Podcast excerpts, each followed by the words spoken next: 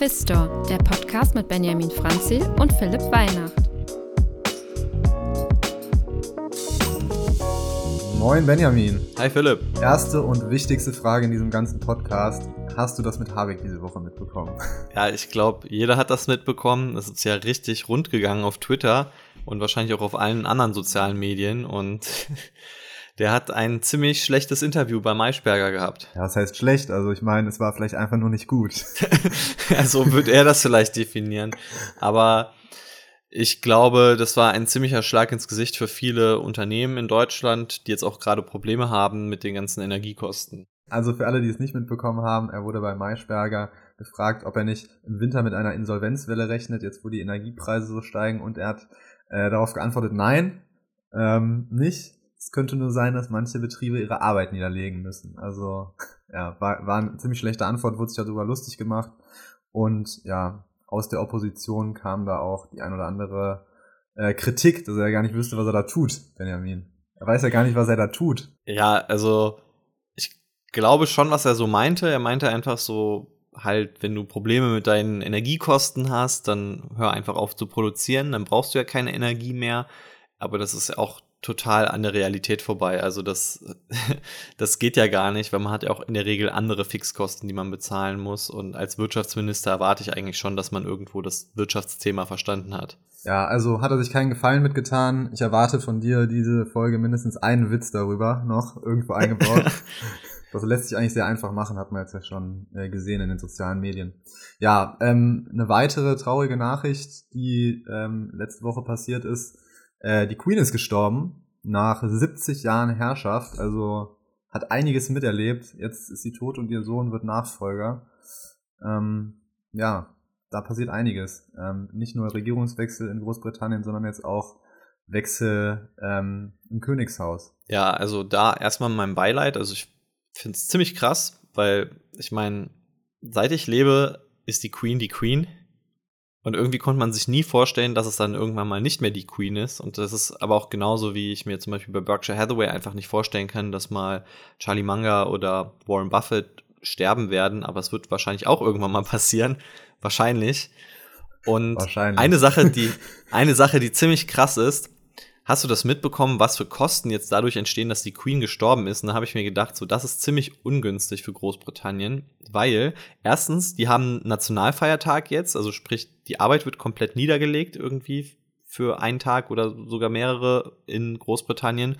Und gleichzeitig müssen alle Geldscheine und Münzen eingezogen werden mit dem Kopf der Queen drauf und müssen ausgetauscht werden, weil da muss immer der aktuell regierende Monarch dann so drauf sein. Wow, da, da, da haben die aber, glaube ich, nicht so weit gedacht. Das hätten die vielleicht vorher schon mal ändern müssen, die Regel. Also das, ja, das ist ja krass. Hast, weißt du, wie viele, wie viel das jetzt wirklich in Kosten sind? Gibt es da Schätzungen? Also ich habe gehört, so jetzt gerade dadurch, dass ja die Briten dann eine Zeit lang nicht arbeiten werden, entstehen wohl Kosten so im einstelligen Milliardenbereich.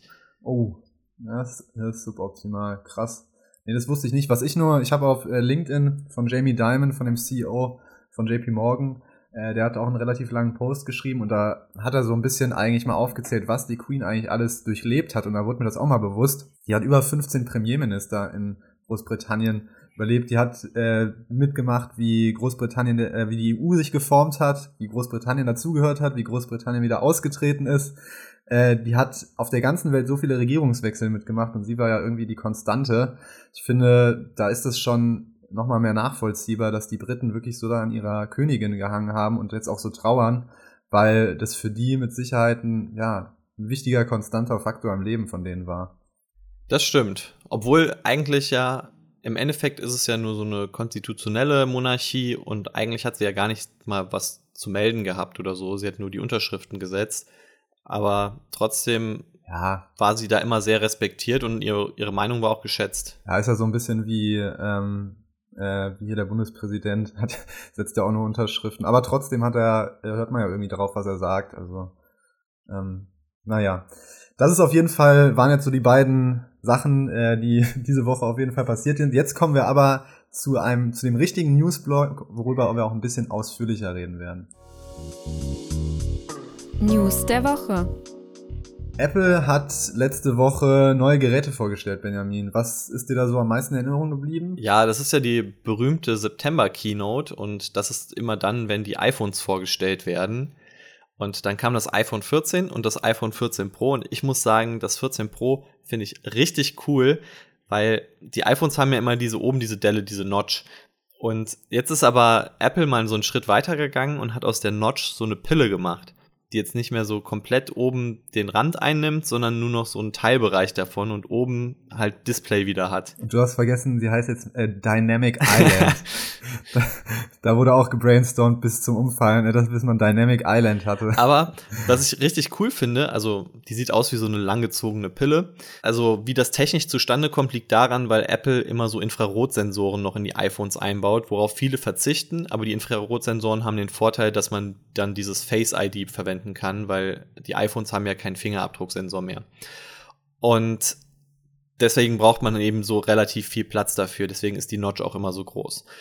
Und jetzt hat man sich halt gedacht, okay, wir wollen halt so eine Frontkamera und wir wollen diesen Infrarotsensor. Das sieht aber doof aus, wenn da jetzt eine Lücke dazwischen wäre. Deswegen hat man das einfach mit Pixeln ausgefüllt und dadurch entsteht die Pillenform. Hat aber auch einen Vorteil, wenn man jetzt beispielsweise FaceTimed und dann die Selfie-Cam anhat, dann kann man dort dann auch so einen kleinen grünen Punkt anzeigen in dieser Pille, dass man gerade am Filmen ist. Ja, finde ich, finde ich auf jeden Fall cool gelöst. Auch, ich glaube, es gibt ja kein anderes Smartphone, was so, das so interaktiv, also aus so einem Problem eigentlich so eine Stärke macht und das so auch für das ganze Betriebssystem und das User Interface benutzt. Finde ich wirklich cool gemacht.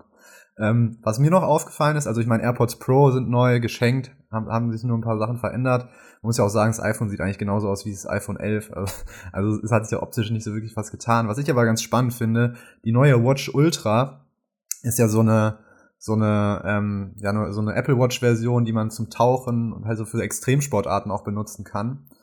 Ähm, hat, kann sogar richtig viele Sachen. Ist jetzt auch, glaube ich, das teuerste Modell mit irgendwie 799 Dollar. Fängt, geht's los.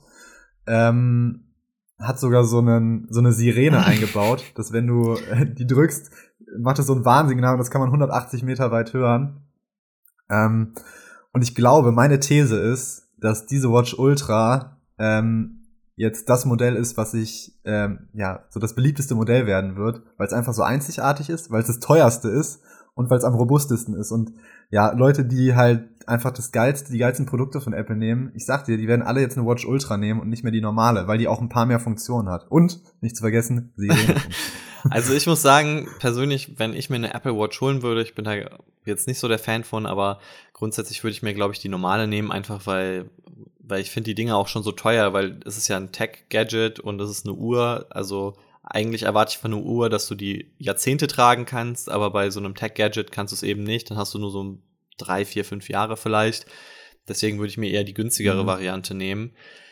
Ähm, was ich ganz interessant finde, ist auf jeden Fall beim iPhone 14 Pro, weshalb ich davon ausgehe, dass die damit auch deutlich mehr Umsatz in Zukunft machen werden. Einfach durch diese Pillenform ist das jetzt viel unterscheidbarer nochmal geworden von dem normalen 14er weil jetzt sieht es auch von vorne anders aus mhm. als, das, als das normale 14. Und ich glaube, das ist Apple wirklich wichtig, also auch wie bei der Watch Ultra, dass man die Geräte unterscheidbar voneinander macht, dass man erkennt, das ist ein iPad Pro, das ist ein normales iPad, das ist ein iPad Air, das ist ein MacBook mit äh, ein MacBook Pro, ein MacBook Air, sowas in die Richtung, dass man auch wenn Leute mehr Geld ausgeben, dass den Leuten auch bewusst wird und dass auch anderen Leuten das bewusst wird. Und das ist bei Statussymbolen einfach wichtig, dass man das erkennen kann. Ja, deswegen, deswegen glaube ich tatsächlich auch an das, an meine These mit der Watch Ultra. Äh, da siehst du halt einfach, du hast das neueste, die neueste Uhr, das dickste Ding und kannst damit auch in den Pool gehen und so ein Scheiß. ähm, weiß gar nicht, ob ich das hier sagen darf müssen wir das hier taggen. Äh, was aber auch noch beim neuen iPhone eigentlich äh, erwähnenswert ist, ist, dass da jetzt in den USA ja nur noch eSIM geht. Also die verbannen ja da ganz den SIM-Karten-Slot raus. Finde ich auch eigentlich einen richtigen Schritt. Es wundert mich auch irgendwie, dass das bisher so lange gedauert hat. Weil diese SIM-Karten hin und her schicken, wenn man mal ganz ehrlich ist, und das dann da reinfriemeln, das ist doch auch so ein Vergangenheitsding ähm, gehört doch längst abgeschafft.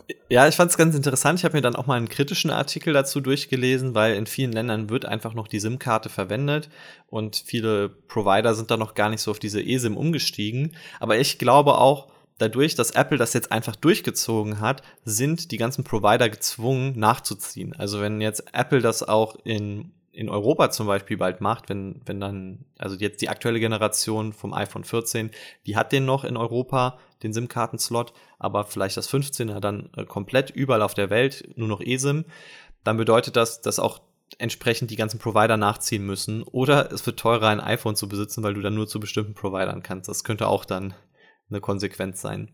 Was ich am krassesten eigentlich fand, war ja. so ein bisschen die Inflation. Also wie sich die Preise von den Geräten ändern. Und da ist es interessant, in den USA eigentlich fast gar nicht. Und in Europa aber deutlich. Ja, ähm, hier in Europa kostet jetzt ein neues iPhone 1300, in den USA, ähm, also das iPhone Pro, äh, das 14 Pro, in den USA kostet es nur 1000 Dollar.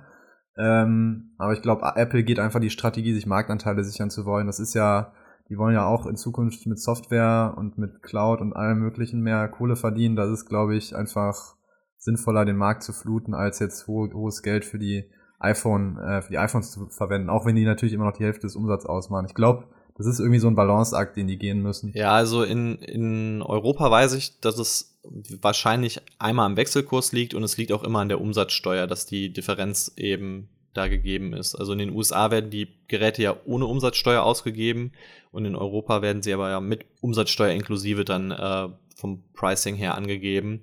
Deshalb entsteht da eine Differenz und jetzt, weil der Wechselkurs sich auch so verschlechtert hat, sind die Geräte einfach teurer geworden für uns. Ist sehr schade. Vielleicht lohnt es sich jetzt bald wieder in den USA, sich das Ding einschiffen zu lassen.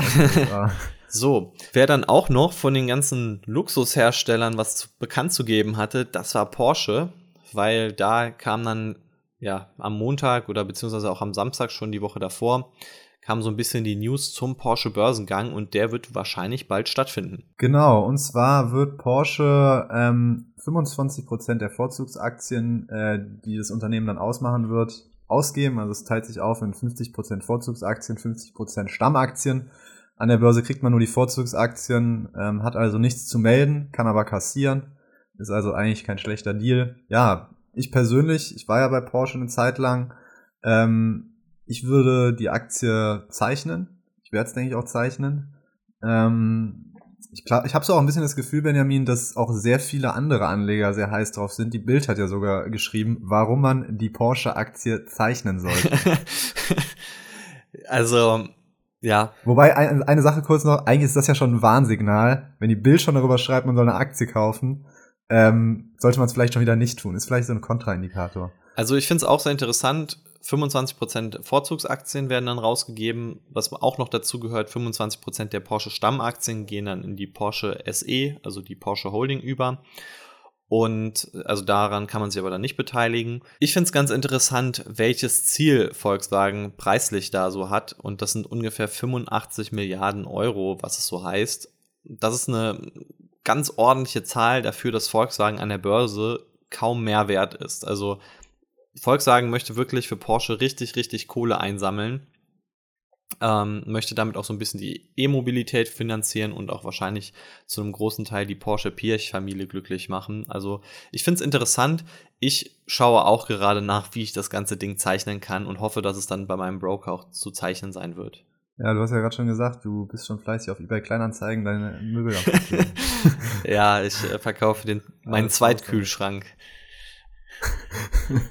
Sehr gut.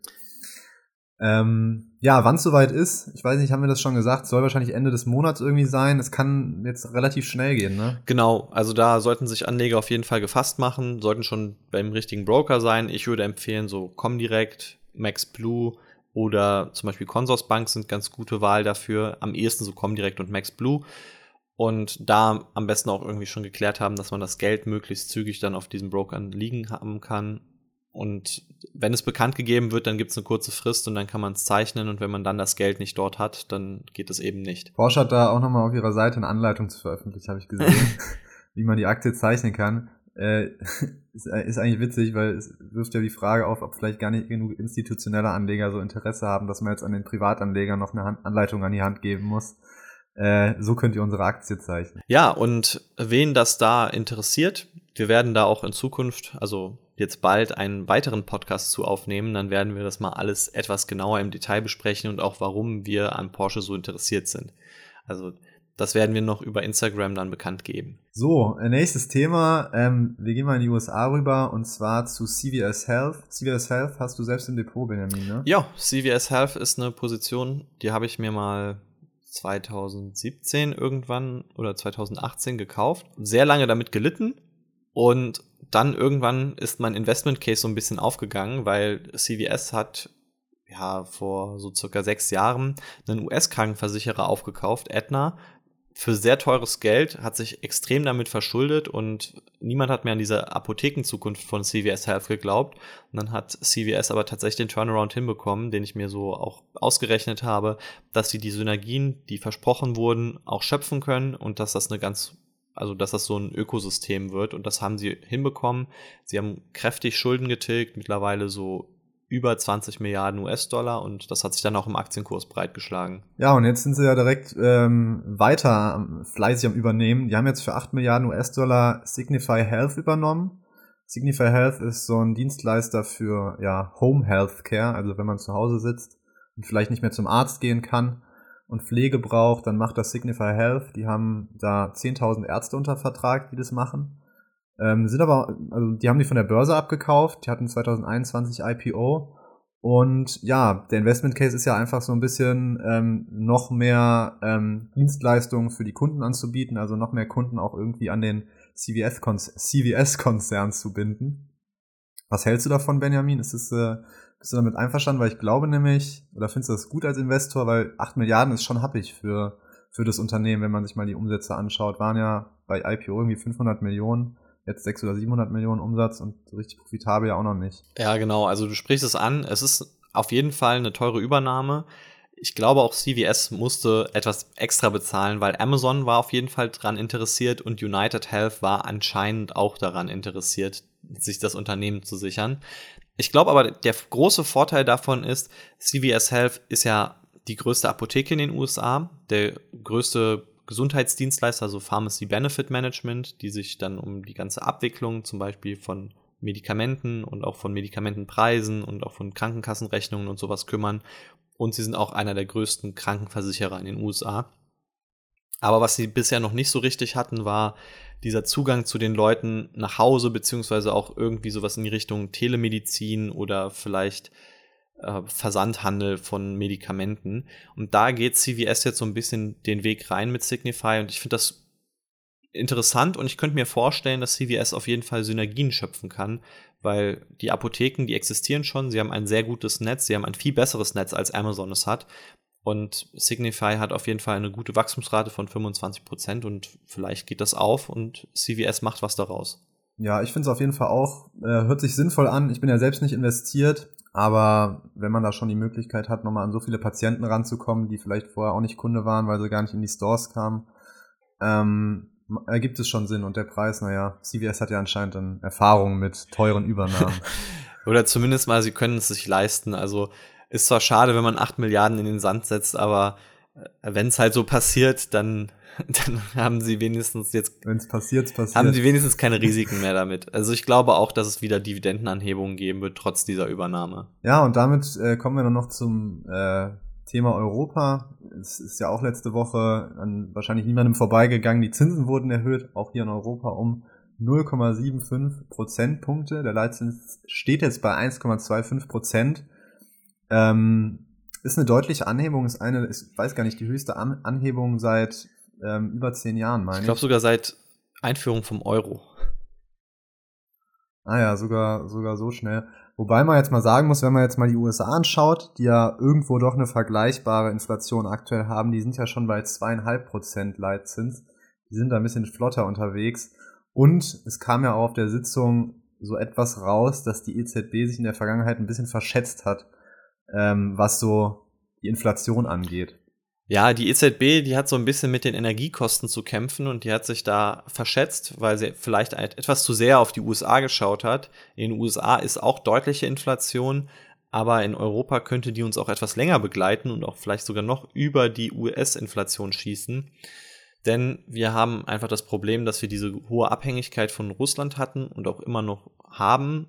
Und dadurch sind die Energiekosten einfach deutlich stärker gestiegen als in den USA und das begleitet uns jetzt erstmal. in den USA scheint es ja schon so zu sein, dass sich die Inflation etwas normalisiert und in Europa geht man aber davon aus, dass sie jetzt noch nicht ihren Höchstpunkt erreicht hat, sondern dass es noch mal weitergehen wird und darauf müssen wir uns einfach gefasst machen.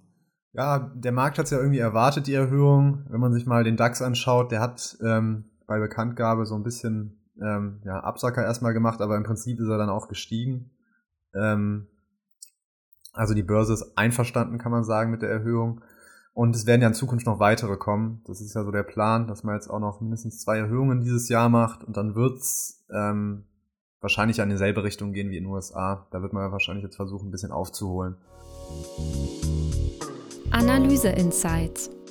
Ja, bei unserer Kategorie Analyse Insights reden wir heute über zwei verschiedene Themen. Wir sprechen einmal über den Cloud Report, den Benjamin mit dem Laurenz zusammengeschrieben hat bei uns. Und wir reden über meine Außerhausrecherche, wo ich ähm, für unsere Fox-Analyse unterwegs war. Ähm, ja, Benjamin, du kannst gerne anfangen. Was, äh, was gibt's bei Cloud zu berichten?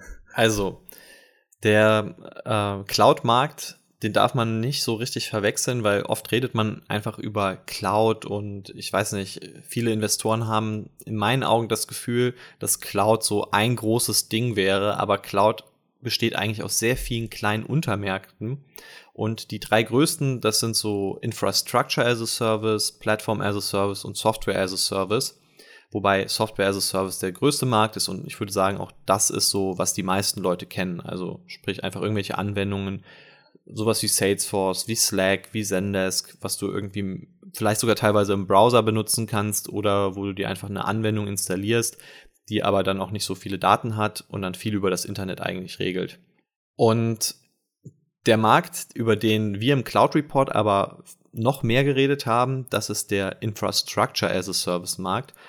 Und um das einfach mal so ein bisschen zu erklären, wie man sich das vorstellen muss, wenn man ein Konzern ist und man braucht jetzt irgendwie ein Rechenzentrum zum Beispiel. Also man sagt, wir möchten irgendwie unsere IT gesammelt zentral an einem Ort haben. Dann gibt es mehrere Möglichkeiten, was man machen kann. Also man wird in der Regel ja ein Rechenzentrum brauchen oder etwas Vergleichbares. Und das Problem bei einem Rechenzentrum ist, das ist 100% Individualität. Also du musst dir die ganze Hardware zusammenkaufen, du musst das konfigurieren, du musst dich darum kümmern, dass einfach alles richtig zusammengesteckt ist und so. Und das kannst du aber mittlerweile einfach outsourcen, also an Infrastructure as a Service Unternehmen, die das schon alles vorkonfiguriert haben. Du hast dann ein paar Entscheidungen, die du nicht mehr treffen kannst, die dann einfach zum Beispiel Amazon Web Services für dich getroffen hat.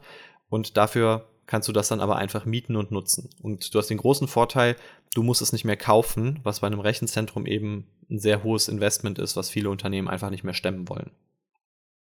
Die nächste Stufe ist dann Platform as a Service. Das ist dann schon noch mehr vorkonfiguriert. Da sind zum Beispiel Betriebssysteme drauf installiert. Das ist eine Entwicklungsumgebung. Also da kann man dann direkt anfangen zu programmieren. Und Software as a Service würde ich immer so am ehesten damit vergleichen, dass man schon direkt einen Computer hat. Da ist die Software drauf installiert und man benutzt eigentlich das Programm. Also ja, Infrastructure, so du hast wirklich noch eher so auf der Teileebene, auf der Hardware-Ebene. Plattform ist dann schon, dass es wie so ein Computer ist, wo Windows vorinstalliert ist und Software as a Service. Du bist dann direkt in, ich weiß nicht, Teams drin, in Excel, in Word und kannst das eigentlich benutzen und musst dann dich um fast gar nichts mehr kümmern. Und der Infrastructure as a Service Markt, der ist so interessant, weil es eigentlich nur noch drei große Unternehmen dort gibt. Einmal AWS, dann Azure und GCP, also Google Cloud Plattform. Und Philipp, hast du eine Ahnung davon, ungefähr, wie so die Umsätze verteilt sind? Äh, zwischen den einzelnen Anbietern. Mhm. Also Amazon wird der größte sein, danach denke ich Microsoft und dann Google. Ja, aber so Prozentzahlen ungefähr. Ach, vom, vom Gesamtumsatz oder was? Ja, vom Gesamtumsatz des Marktes. Ja, ich schätze mal Amazon vielleicht so 40 Prozent, Microsoft so 30 und Google 10 und dann der Rest teilt sich irgendwie so noch auf ganz kleine auf. Ist schon relativ nah dran. Also AWS, Amazon Web Services bei 39% Microsoft Azure 21% und GCP, also das kleinste, nur 7% Und das Interessante daran ist, Amazon Web Services hatte jahrelang freies Feld. Also die haben da richtig heftig investiert. Dann haben irgendwann Microsoft und Google gemerkt, dass das ja ein interessanter Markt sein könnte und haben dann erst nachgezogen. Dadurch konnte sich Amazon einfach eine sehr gute Position sichern und das merkt man einfach. Der Marktanteil von Amazon geht zwar zurück, aber sehr langsam.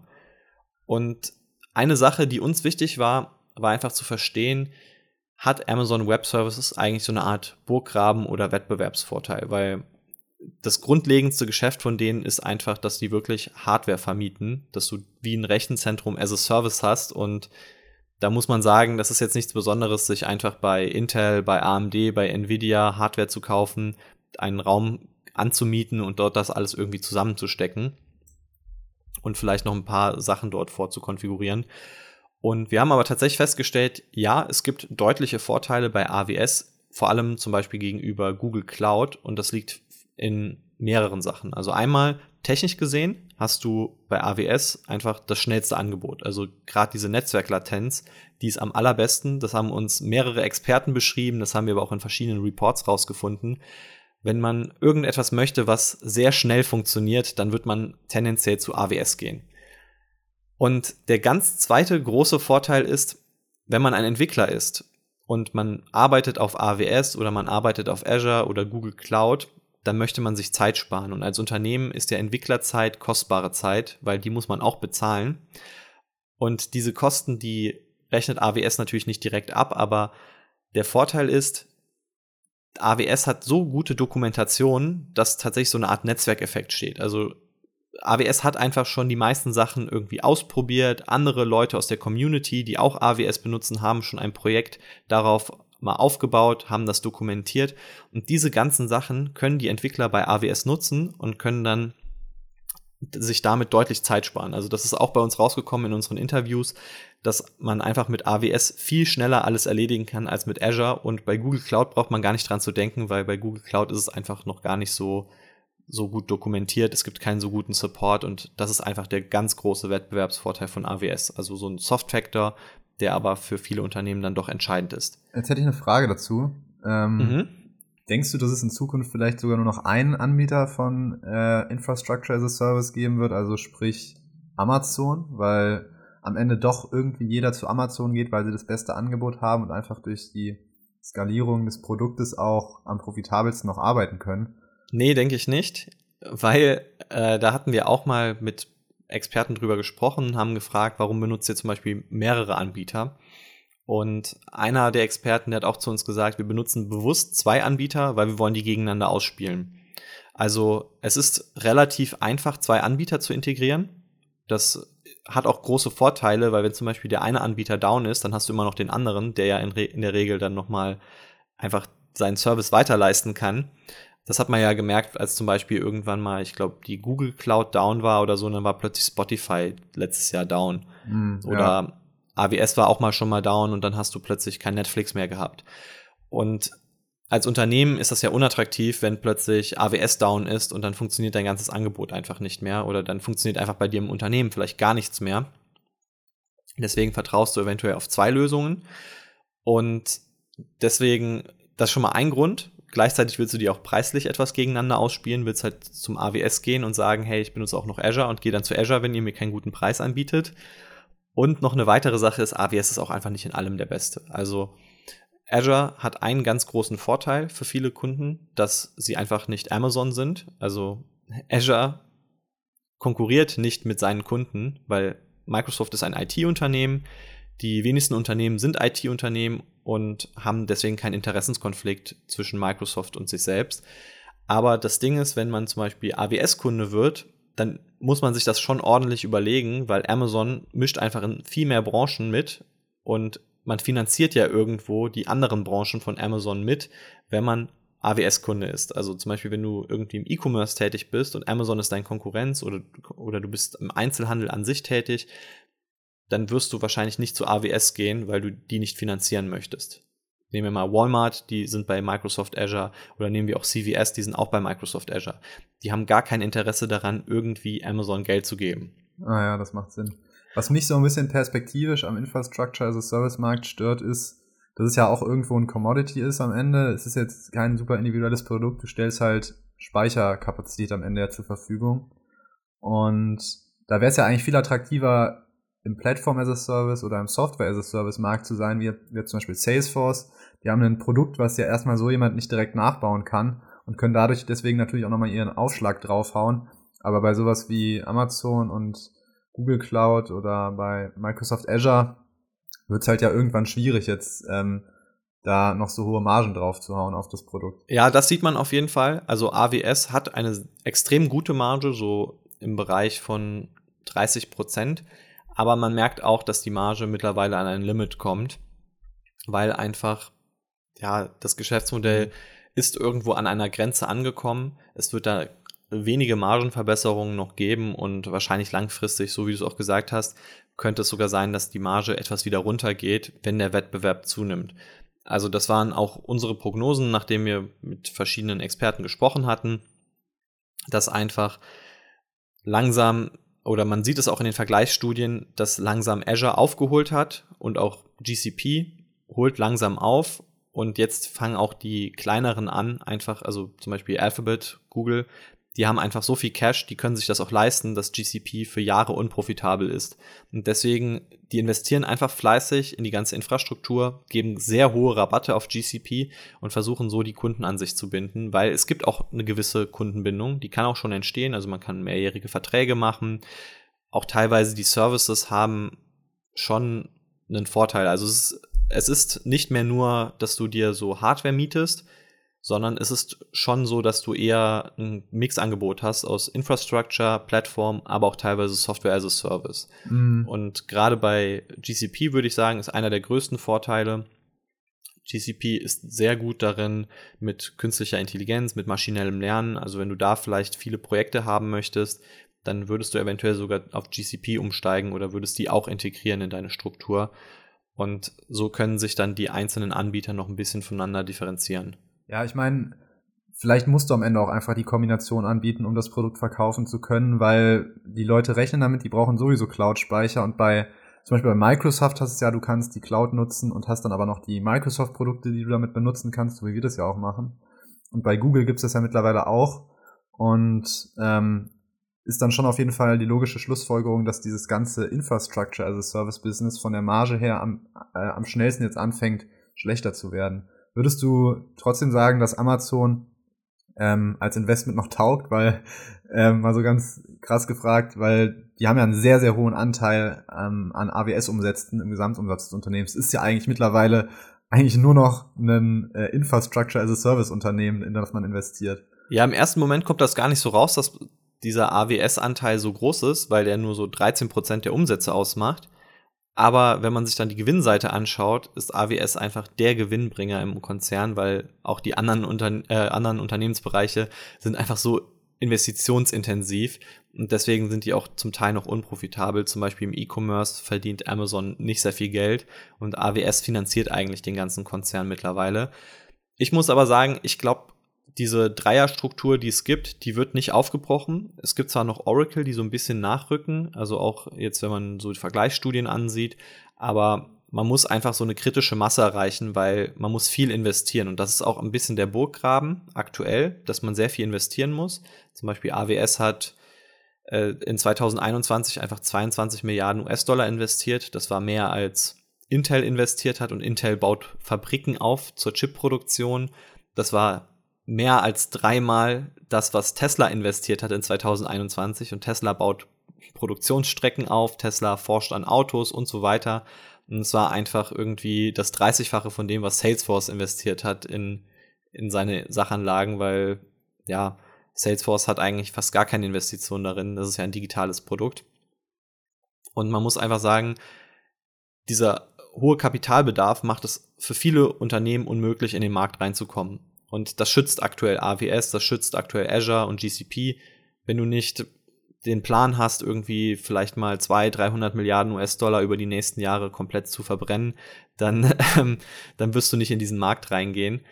Dafür könnte es aber irgendwann in der Zukunft tatsächlich zu Zyklik kommen. Dann, wenn beispielsweise Wirtschaftskrisen kommen, eventuell auch der Bedarf dann an dieser Dienstleistung etwas runtergeht, weil die Unternehmen dann auch versuchen, ihre Kostenbasis zu flexen, also dass sie zum Beispiel sagen, also indem sie beispielsweise AWS gegen Azure ausspielen oder dann eventuell doch irgendwie versuchen, einfach ihre Aktivitäten im Cloud-Bereich an sich zu reduzieren, wieder auf ein eigenes Rechenzentrum setzen oder sowas. Wenn, wenn man halt irgendwie plötzlich sparen muss, dann könnte es sein, dass AWS Probleme kriegt und dann könnte es auch ein bisschen zyklischer werden. Aber an sich würde ich sagen, die hohen Margen, da kann man wenig dran drehen, weil es wird wenige neue Wettbewerber geben können. Ähm, wenn man jetzt investieren möchte, also es gibt ja diese drei Player, Amazon, Microsoft, Google, und die sind ja alle unterschiedlich abhängig vom, vom Cloud-Business. Also Amazon ist da am, am stärksten abhängig, Microsoft und Google, wie sieht's da aus?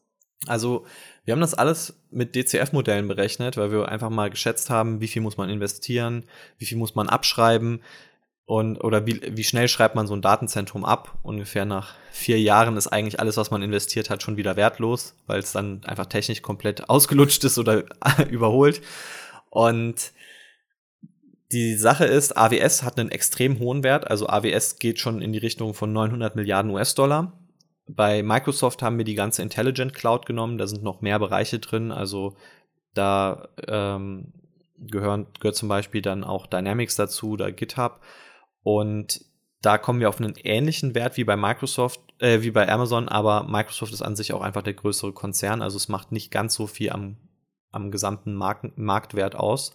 Und bei GCP ist das ganz große Problem, das Geschäft ist einfach defizitär. Also es wird Geld verloren und wenn man keine Gewinne macht und wahrscheinlich auch in den nächsten fünf Jahren erst so in die Gewinnzone reinrutscht und so stark wächst, wie GCP es tut, dann ist das Geschäft eigentlich sehr wenig wert und wir kommen da auf einen Marktwert von gerade mal so 40, 50 Milliarden US-Dollar. Und also man merkt einfach, der der Wert von AWS ist deutlich höher, weil die einfach jetzt schon profitabel sind, jetzt die hohen Cashflows machen. Und bei Google kommen die wahrscheinlich erst in zehn Jahren. Also das heißt, wenn man jetzt, wenn man jetzt nur in dieses ganze Infrastructure as a Service Cloud, Infrastructure as a Service Cloud Business investieren möchte, wäre wahrscheinlich Amazon das Richtige. Wenn man ein bisschen diversifizierter unterwegs sein will, dann kann man da sich Microsoft anschauen und wenn man ja, gut, bei Google macht es eigentlich keinen Sinn zu sagen, man investiert jetzt wegen der Cloud in das Unternehmen. Genau, also das ist eigentlich nicht so sinnvoll bei, bei Alphabet. Bei Alphabet geht es mehr um Werbung. Da, das werden wir uns auch noch mal ja. alles im Detail ansehen. Wir haben uns auch bei Amazon mal angesehen, was da so die Werttreiber sind. Und das Unternehmen ist jetzt nicht nur von AWS abhängig, das kann man schon mal verraten. Aber bei Alphabet ist es eben doch sehr eindeutig Werbung. Und wenn man in, in Alphabet investiert, dann sollte man auch in Werbung investieren wollen. Ja, ist auf jeden Fall sehr spannend, gerade mit diesen drei Playern in diesem Markt. Äh, den ganzen Cloud Report gibt's ja auch für Newsletter-Abonnenten bei uns kostenlos. Den gab's jetzt kostenlos zugeschickt. Ähm, Wird es mit Sicherheit auch nochmal geben, wenn man es jetzt erst anmeldet. Dann lass uns jetzt aber nochmal über die zweite Aktie sprechen, beziehungsweise über das zweite Unternehmen, das wir hier drin haben, und zwar Fox Factory. Ähm, kurz zum Unternehmen. Fox Factory ist ein amerikanisches Unternehmen und ist schon tatsächlich sehr alt wurde in den 70er Jahren gegründet und hat sich darauf spezialisiert, ja, Premium-Produkte ähm, im Bereich von so High-Performance-Stoßdämpfern und Federgabeln zu machen. Gerade für so Sportarten wie Motocross, damit haben sie angefangen. Äh, aber auch für ATVs, UTVs, also für so Geländewagen, Geländebuggies, also alles, was so in diese Bereiche reingeht, wo du, wo den Materialien eine sehr hohe Leistung abgefordert wird. Dafür bauen sie Stoßdämpfer und ähm, auch für Fahrräder, dafür sind sie in Europa vor allem sehr bekannt. Hier, hier hauptsächlich eigentlich für so Federgabeln für Mountainbikes. Ähm, Fox ist die Marke. So das neben RockShox ähm, ja die dominierende im Markt und wir machen gerade eine Analyse dazu und ich habe deswegen mich ähm, letzte Woche mal auch in ein paar Fahrradläden begeben, um mal mit denen einfach zu sprechen, was ja deren Meinung so zu den Produkten ist, was so auch deren Eindruck bei den Kunden ist und welche Marke die besser finden, was die, was die äh, Kunden besser finden und habe da ein bisschen recherchiert. Und meine Frage wäre jetzt mal nicht, Benjamin, Fox ist ja ein Unternehmen, das eigentlich gar nicht so viele Leute kennen. Kanntest du das schon vorher? Nee, also ich weiß, du hast mal mir davon erzählt, dass du die interessant findest. Das war aber noch letztes Jahr, als die, ich glaube, bei irgendwie so einem KGV von 40, 50 waren oder so. Und da fand ich, sahen die auf ja. jeden Fall vom Wachstum und allem Möglichen sehr interessant aus. Und dann war so wieder dieses Preisproblem einfach, wie ist die Bewertung. Und das hat sich jetzt aber auch komplett geändert. Also die sind ja wirklich stark eingebrochen. Ja, es, äh, das stimmt. Sie sind stark eingebrochen. Aktuell sind sie, glaube ich, beim Kurs von ungefähr 90 Dollar.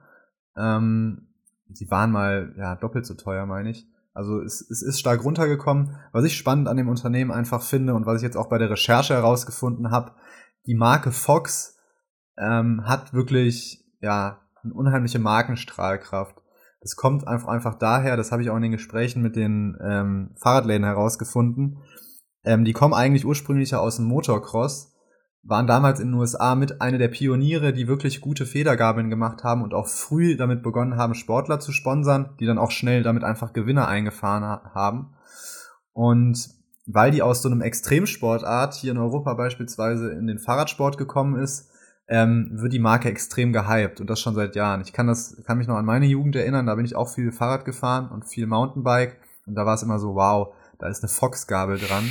Ähm, das ist ja der Oberhammer. Ich muss dieses Fahrrad haben und wenn an diesem Fahrrad keine Fox-Gabel dran ist, dann will ich das Fahrrad auch nicht haben. Also ich muss sagen, so war damals meine Einstellung. Ich kann da irgendwie so gar nicht relaten, weil ich habe irgendwie mit Fahrrädern stehe ich ein bisschen auf dem Kriegsfuß. ähm, oder zumindest stand ich das mal. Ich bin, bin mal ganz fies mit dem Fahrrad hingefallen und dann war das irgendwie für mich ganz, also jahrelang erstmal Geschichte. Ähm, also ich finde es interessant, mhm. weil es so, so ein Spezialding ist und weil es so eine Premium-Marke ist, wie sieht denn so die Verteilung der Marktanteile mit RockShox im Vergleich aus? Also ist RockShox das größere oder ist Fox das größere? Gibt's da irgendwie was? Also genaue Marktanteile gibt's da schwierig. Ähm, was ich gefunden habe, was auch, also was mir, was mir die Händler erzählt haben, ist so, dass Fox und äh, RockShox so die beiden Dominanten sind.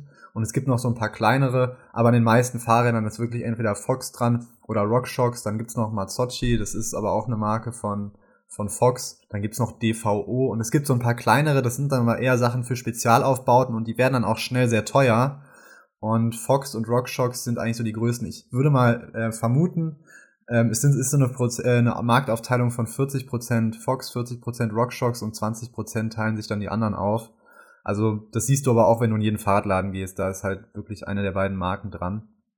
Und die unterscheiden sich eigentlich kaum, das sagen zumindest die Profis, beziehungsweise die, die sich, die da arbeiten.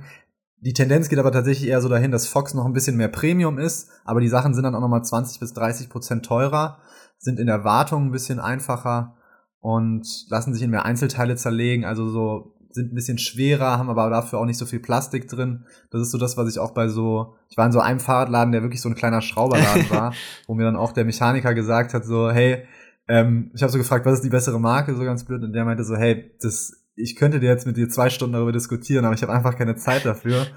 Äh, es ist einfach super, super schwierig und es ist so eine Wissenschaft für sich. Also so ein Dämpfer, wenn man sich den auch mal anschaut, das ist wirklich ähm, ja ein kleines Wunderwerk, weil da ist es ja so, diese Dämpfeigenschaft entsteht ja einfach dadurch, durch den Ölfluss in diesem Dämpfer. Und wie der Ölfluss ist und wie der reguliert wird, das entscheidet dann am Ende einfach, wie gut der Dämpfer ist, wie gut der ein- und ausfedert, was für eine Bodenhaftung du hast, wie viel Komfort und wie viel Kontrolle du am Ende dann beim Fahren hast. Und da hat dann irgendwie jeder Fahrer so seine, seinen Lieblingsdämpfer. Ähm, aber am Ende war so, war so mein Fazit, sie geben sich nicht viel, im Zweifelsfall ist Fox aber ein bisschen besser und ganz entscheidend, was für mich auch eigentlich äh, am wichtigsten ist, ähm, Fox hat einfach als Marke viel krasseres Standing als RockShox es hat. Und das kommt einfach dadurch, dass sie halt diese krasse Vergangenheit aus den Extremsportarten haben, wo man dann natürlich sagt, wenn die da schon so gut sind und dann kommt jetzt hier an mein popliges Fahrrad, was ja im Zweifelsfall viel einfacher oder viel weniger Belastung ausgesetzt ist als so ein Motocrossrad oder so ein Wüstenbuggy, dann ist das ja eigentlich schon so ein Overkill, dass es einfach das Beste sein muss. Und also du hast jetzt gesagt, dass da irgendwo so ein Know-how dahinter steckt. Würdest du sagen, nicht, dass man das irgendwie kopieren kann? Weil das ist immer die Frage, die ich mir gestellt habe.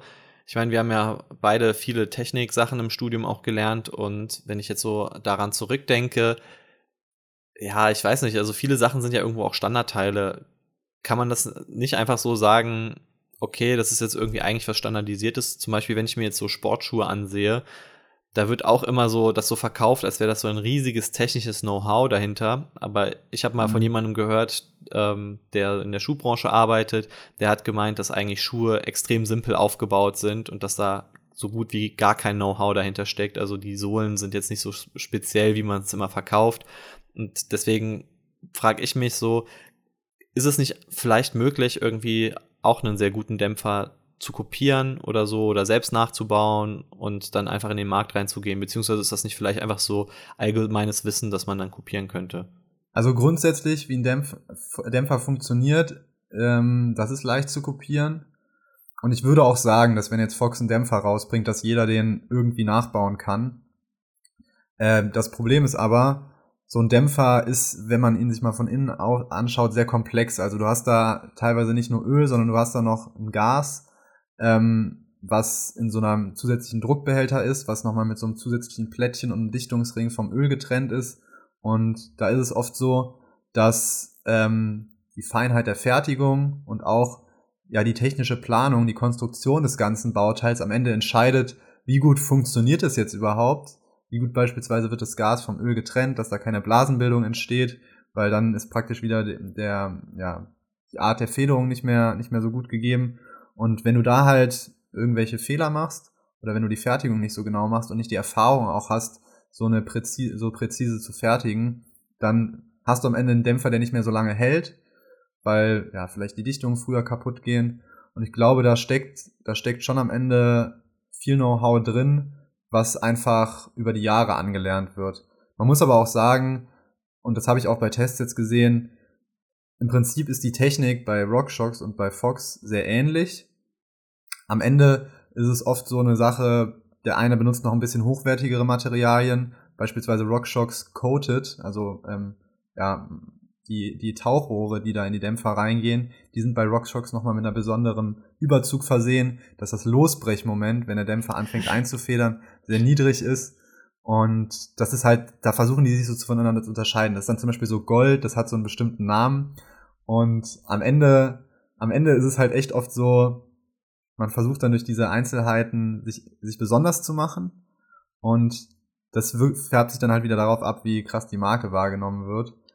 Ja, also ich finde, ich finde es als Laie am Ende schwierig. Ich glaube, da kannst du es gar nicht unterscheiden. Ähm, Profis werden halt dann sagen, ja, der, der lässt sich besser warten und hier, das geht früher kaputt bei dem. Und das ist halt auch immer von so Jahr zu Jahr wird dann was Neues entwickelt. Dann hat wieder der eine vielleicht die Nase vorn, dann hat wieder der andere Nase vorn. Aber ganz am Ende des Tages ist es eine Entscheidung, die du triffst, weil das andere einfach besser, das eine besser zu dir passt und das andere, ja, da, das fühlst du halt einfach nicht so. Und ja, ich, was ich so mitbekommen habe, ist einfach so, die Leute fühlen häufiger, häufiger eine Fox-Gabel als eine RockShox-Gabel. Ja, das klingt auf jeden Fall sehr spannend. Da Aber eine Sache, eine Sache will ich noch sagen.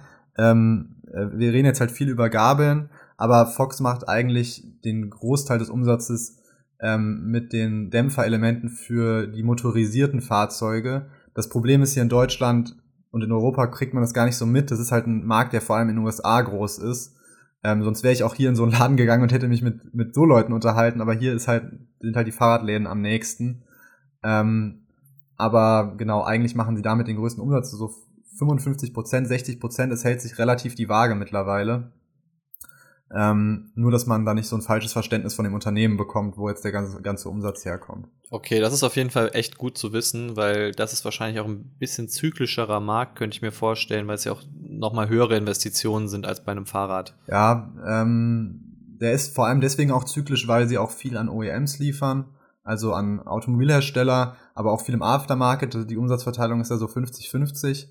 Ähm, aber halt auch in diesen Aftermarket, viele in diese Extremsportarten gehen, wo sich Leute dann halt für ihren Buggy nochmal Fox-Gabeln holen. Und man muss halt auch sagen, auch bei diesen motorisierten Fahrzeugen ist so, da kommt eigentlich auch erst dieser Markenenthusiasmus her und der ist dann auch zu Mountainbikes und so rübergeschwappt.